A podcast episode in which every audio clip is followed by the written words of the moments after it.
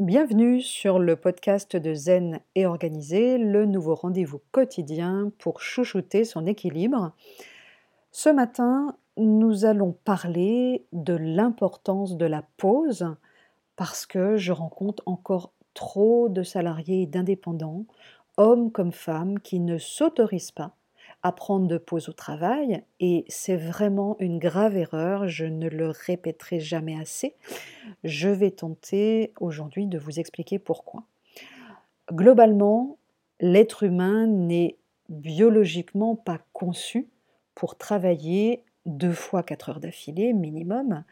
De nombreuses études scientifiques l'ont prouvé, toutes les 90 minutes environ, et parfois c'est même beaucoup moins, j'y reviendrai, notre capacité d'attention et de concentration connaît un ralentissement et notre productivité intellectuelle décroît. Nous sommes tous, en effet, soumis à différentes horloges biologiques, dont l'une d'elles, les rythmes ultradiens notamment, régule à la fois nos cycles du sommeil comme nos cycles repos-activité. C'est la raison pour laquelle continuer à travailler lorsque vous montrez quelques signes de fatigue est contre-productif. Ce qu'il faut savoir, c'est que, et vous en avez tous fait l'expérience, un esprit fatigué ne se concentre plus aussi bien, devient plus lent et a besoin de plus d'énergie pour avancer. Il doit faire plus d'efforts pour accomplir les tâches qui l'incombent, quelles qu'elles soient, de nature intellectuelle ou physique d'ailleurs. Et j'en fais moi-même très régulièrement le constat lorsque, par exemple, j'anime des journées de formation en présentiel ou des ateliers, je sens bien, évidemment, qu'au bout d'une heure trente de cours, je commence clairement à perdre l'attention de mes stagiaires. Alors ça se voit, hein, ils deviennent plus agités, ils sont moins impliqués dans les échanges. On voit, euh, voilà, je vois des bavardages euh, par ici, un peu par là, etc.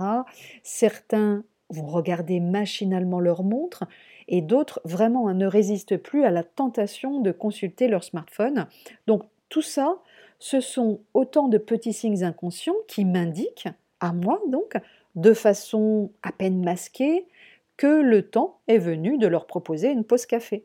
Hein. Et d'ailleurs, c'est ce que je leur dis, hein, donc j'utilise aussi ce que je remarque pour souligner l'importance de la pause.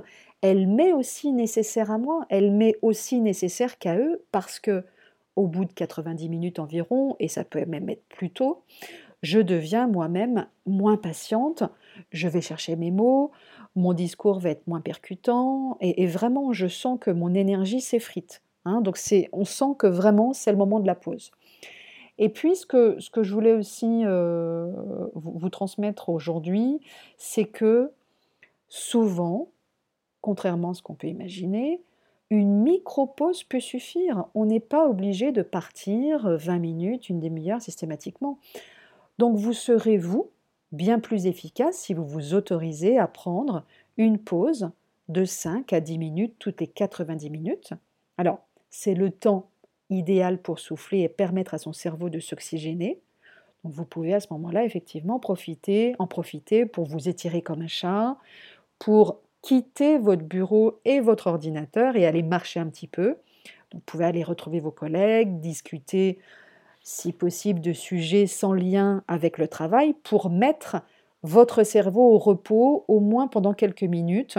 Alors, on, y reviendra sur cette euh, question du cerveau au repos parce qu'on verra que le, cerveau n'est jamais vraiment au repos, évidemment. Alors, on parle du, mode par défaut et c'est tout à fait intéressant de creuser ce point, donc on y reviendra. Mais parmi les personnes que j'accompagne ou que je croise, nombreuses sont celles vraiment encore qui font l'impasse sur les temps de pause. Alors, elles me disent, voilà, soit j'ai pas le temps, j'ai pas envie, j'ai trop de choses à faire. C'est mal vu aussi. Euh, que va penser ma chef et mes collègues Plusieurs d'entre elles se passent même de pause déjeuner, euh, d'autres vont avaler un sandwich en 10 minutes devant leur écran tout en continuant à trier leur messagerie électronique, alors peut-être que vous le faites aussi, ça peut vous arriver, sans même jamais ou presque se lever de leur chaise et sortir de leur bureau au cours de leur journée de travail. Hein. Pourtant, vraiment, je ne connais pas meilleur moyen pour apprendre à gérer son stress et son énergie dans la durée. Si vraiment vous ne disposez pas de 5 à 10 minutes pour faire une pause, accordez-vous au moins plusieurs micro-pauses dans la journée.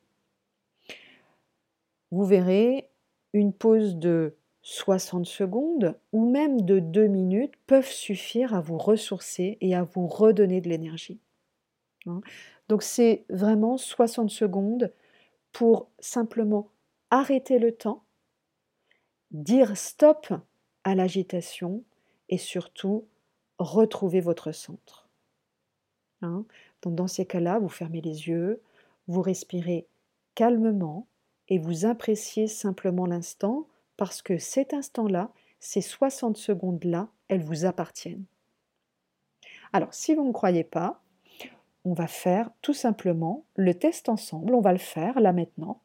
Donc, je vais lancer tout simplement le chrono de mon smartphone que j'ai euh, positionné sur deux minutes et je ne vais absolument rien dire pendant deux minutes. Et vous, je vais tout simplement vous demander d'arrêter toute activité et de jouer le jeu en ne faisant absolument plus rien pendant toute la durée du chrono. Alors vous pouvez bien sûr fermer les yeux si vous le souhaitez, hein, tout dépend de, de, ce que vous faisiez avant.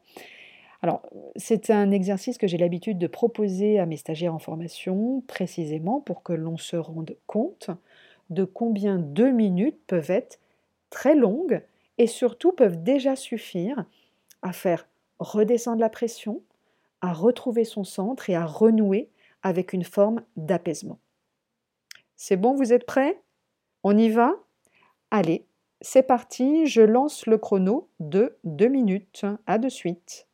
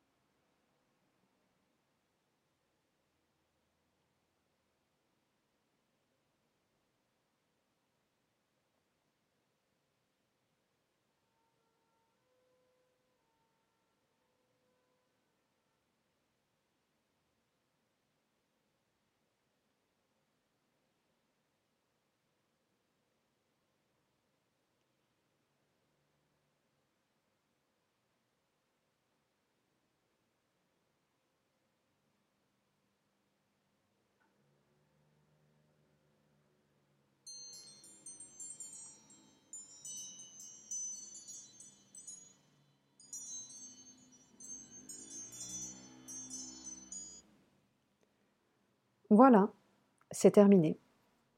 Deux minutes donc viennent de, s'écouler. Alors, comment vous ont paru ces deux minutes? Est-ce qu'elles vous ont paru longues Pas longues Peut-être même interminables pour certains ou certaines d'entre vous? Et surtout, comment vous sentez-vous maintenant? Est-ce que vous notez une différence entre la façon dont vous vous sentiez avant et puis la façon dont vous vous sentez maintenant après ces deux minutes de pause. En attendant de lire peut-être vos retours via les commentaires ou même par, euh, par mail ou autre. Je vous dis à très bientôt et surtout, prenez bien soin de vous. À très bientôt.